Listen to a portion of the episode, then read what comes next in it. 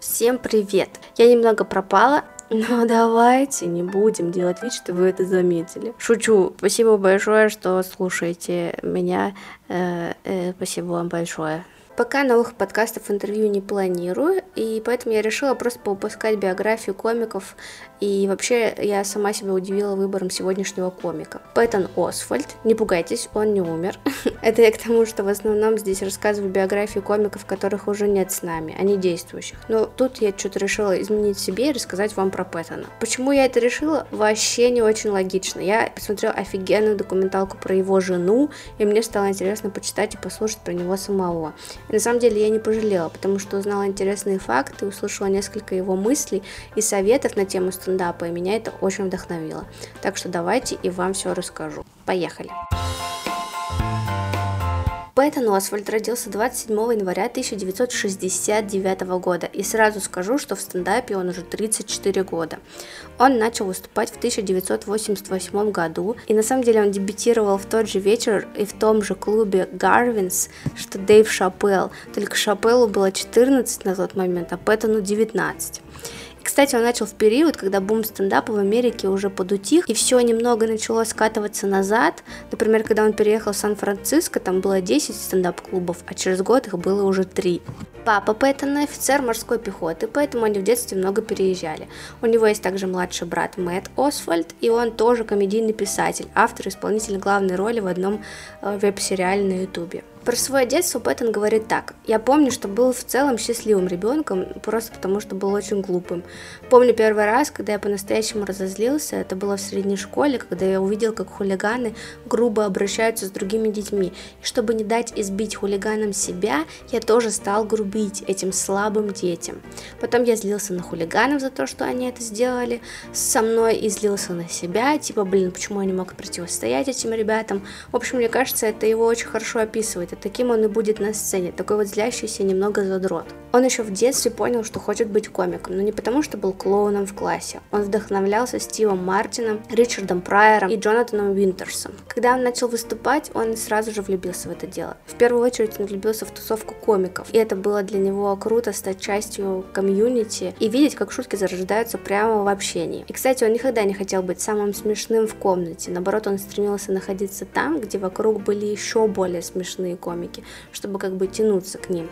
Когда выступаешь в Америке, даже на open mic е, есть шанс, э, ну или по крайней мере был шанс, что на него заглянет какой-нибудь продюсер в поиске новых талантов для какого-нибудь телевизионного шоу. Так и было. Пэттона начали звать на работу, и сначала ему, конечно, доставались лишь небольшие роли в телевизионных программах. Первый его заметный дебют состоялся в эпизоде сериала «Seinfeld» в 1994 году, а вскоре после этого он устроился на работу сценаристом на MADtv первый спешл, то есть свои полчаса, он снял в 96-м для HBO, и потом он продолжил получать уже более заметные роли в кино или телевизионных шоу. В 1998 году он получил роль Спенса в сериале «Король Квинса», и это растянулось на 9 лет. И считается, что стало его большим прорывом. Но сам Пэттон сказал, что для него именно прорыв был, когда он посчитал свой бюджет и понял, что заработал за год 11 тысяч долларов, что было немного, но это покрывало все расходы, и этот заработок был еще и чисто со стендапа. Тогда он понял, что все хорошо, кажется, у меня получается, и вот это вот был для него тот самый большой момент, прорыв, скажем так. А вся эта работа работа на телеке была для того, чтобы оплачивать счета и в дальнейшем снимать именно свой стендап и делать другие интересные проекты для души, как, например, проект Comedians of Comedy. В 2004 году он вместе с Заком Галифианакисом, Брайаном Поушеном и Марией Бэмфорд основал коллектив, который принес в рок-клубы по всей Америке подрывную альтернативную комедию в противовес заезженным уже мейнстримовым комикам. В то время он также брался за писательские и актерские работы, вот, например, он был незарегистрированным сценаристом сценаристом в фильме «Барат», также играл небольшие роли в фильмах «Магнолия» и «Блейд Троица», например. То есть с начала 2000-х для Пэттона это было самое активное его время и время как бы его становления. Он превращал себя в комедийную ракету, совершенствуя свою язвительную остроумную комедию, в стиле которой он выступает и до сих пор. И надо сказать, Пэттон и правда задрот, ну точнее гик. Например, он написал книгу «Зомби Spaceship Wasteland», и эта книга про его киношную зависимость, про то, как на протяжении четырех лет он каждый день ходил в кино и смотрел фильмы, и, насколько я поняла, не мейнстримовые. Он любит комиксы, принимает участие в комик-коне, писал даже рассказ для комиксов, резервный сюжет в «Бэтмен» и многое другое. То есть он прям шарит, и, видимо, это и позволяет ему докапываться до каких-то деталей и превращать это в шутки. Например, он известен своим битом о том, что он хочет убить Джорджа Лукаса лопатой, прежде чем режиссер разрушит «Звездные войны» ужасными приквелами. Еще тем, что он докапывается до цирка Дюсале и KFC. Но потом раздражение Освальда зачастую направляется внутрь себя, как будто вся его причина вот этих разглагольствований заключается в борьбе именно с личными демонами.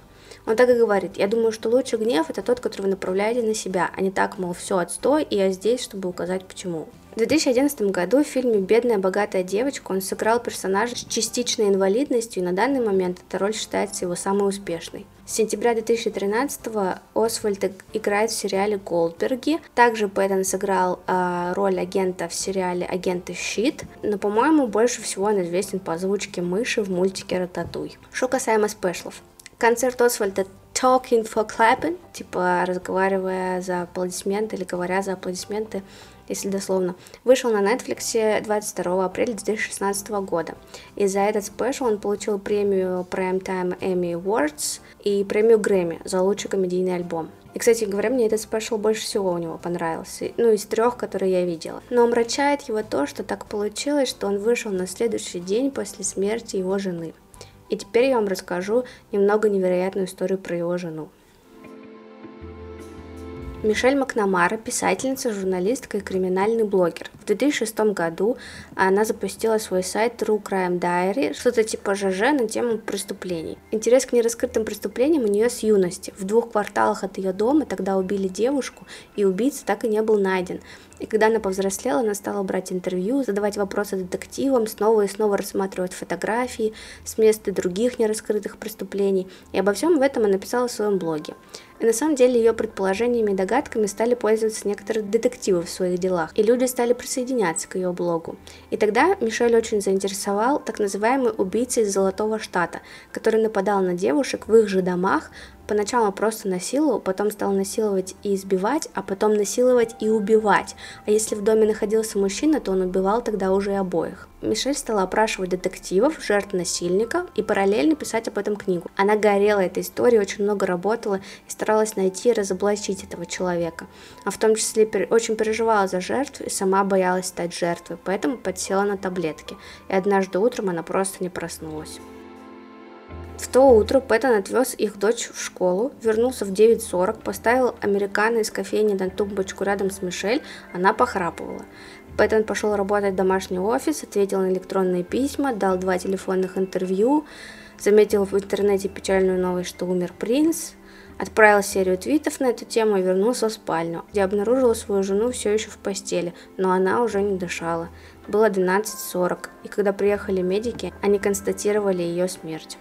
Но ну, представьте, ее смерть была настолько неожиданной, что, конечно же, никто в это не мог поверить. Это даже связывали с ее расследованием, мол, как-то вдруг это какие-то происки убийц или еще что-то. Но некоторое время спустя ее смерть была объяснена сочетанием ранее недиагностированного заболевания сердца и осложнений вот именно от этих принятых лекарств и таблеток, которые она принимала, чтобы уснуть и успокоиться.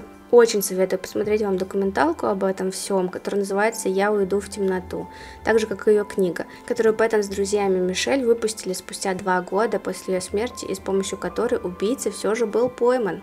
Пэттон, конечно, тяжело это все переживал. Он сказал, что это был один из двух худших дней в его жизни. Второй худший день в его жизни – это когда ему пришлось все это сообщить их дочери.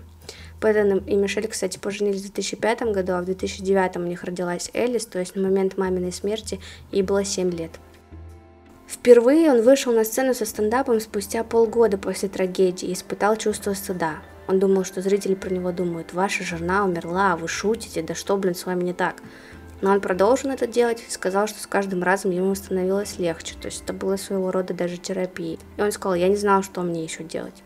Ведь я так делал всегда. Всегда выступал и рассказывал про то, что меня волнует. Где-то через год он записал новый спешл, где рассказал про смерть жены и про то, как они с дочерью переживали это.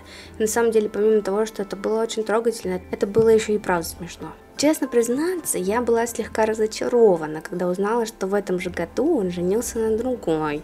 Но с другой стороны, конечно, могу это понять. Сам Пэттон говорит, что влюбился, абсолютно этого не ожидая и не планируя. Мишель не стала, получается, в апреле 2016 с актрисой Мередит Селлиджер они познакомились в мае 2017 и поженились в ноябре того же года. Как-то в Твиттере чувак один какой-то написал, что тот факт, что Пэттон так быстро женился, это криповато и пугает его, на что Пэттон сам извинился и сказал, что впредь будет сверяться с его чувствами и расписал ту же хронологию событий по поводу новых отношений. Но они до сих пор вместе, у них все хорошо, даже ведут совместный подкаст. Э, надо сказать, Мередит внешне очень похожа на Мишель, ну, по-моему. Что еще характеризует Освальда? Он открытый атеист и упоминает об этом в своих спешлах постоянно критикует Трампа, но в то же время, например, в январе 2019 года, после перепалки в Твиттере со сторонником Трампа, он пожертвовал 2000 долларов в фонд, созданный для покрытия медицинских расходов этого человека – ну и напоследок хочу вам рассказать те советы и мысли, которые мне понравилось услышать от Пэттона. Во-первых, Пэттон сказал, что когда ты в начале и ты неизвестен, наслаждайся этим. У тебя есть время понять, кто ты, выработать свой стиль и даже попробовать какие-то супер смелые вещи на сцене, без публичного осуждения, пока этого не видит широкая публика. Потом тебе уже не будут прощать таких ошибок, так что наслаждайся.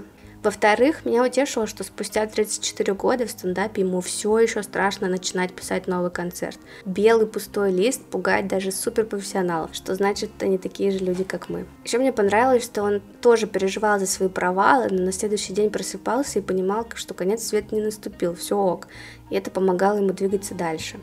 И последнее, он рассказывал, что был период, когда у него все начало получаться, и вдруг материал перестал работать как раньше. Зрители смеялись сильно меньше над теми же шутками. И он был в ступоре, и так длилось полгода, а потом все снова наладилось. И Пэттон объяснил это тем, что, во-первых, он слишком сильно на себя давил и считал, что раз у него получается, то теперь каждая шутка должна была быть бриллиантом. А во-вторых, его развитие опережало его материал, и он перерос какие-то свои шутки. А более сложные еще не совсем получалось, писать, и поэтому вот так все сложилось. Если честно, когда я это услышала, у меня прям гора с плеч упала, потому что мне кажется, что я иногда переживаю вот какие-то тоже такие моменты, типа сильно на себя давлю, и почему-то какой-то материал не работает, и ты не понимаешь, почему вдруг он перестал работать. Когда слышишь такое, ты думаешь, как минимум, я не одинока в этом, и у профессионалов такое бывало. В общем, еще раз, очень советую вам посмотреть документалку про его жену. Я оставлю ссылку в описании, также оставлю ссылку на Special Пэттона, который мне очень понравился. Ну и в целом, так как он не умер, будем следить за его карьерой дальше. Всем пока!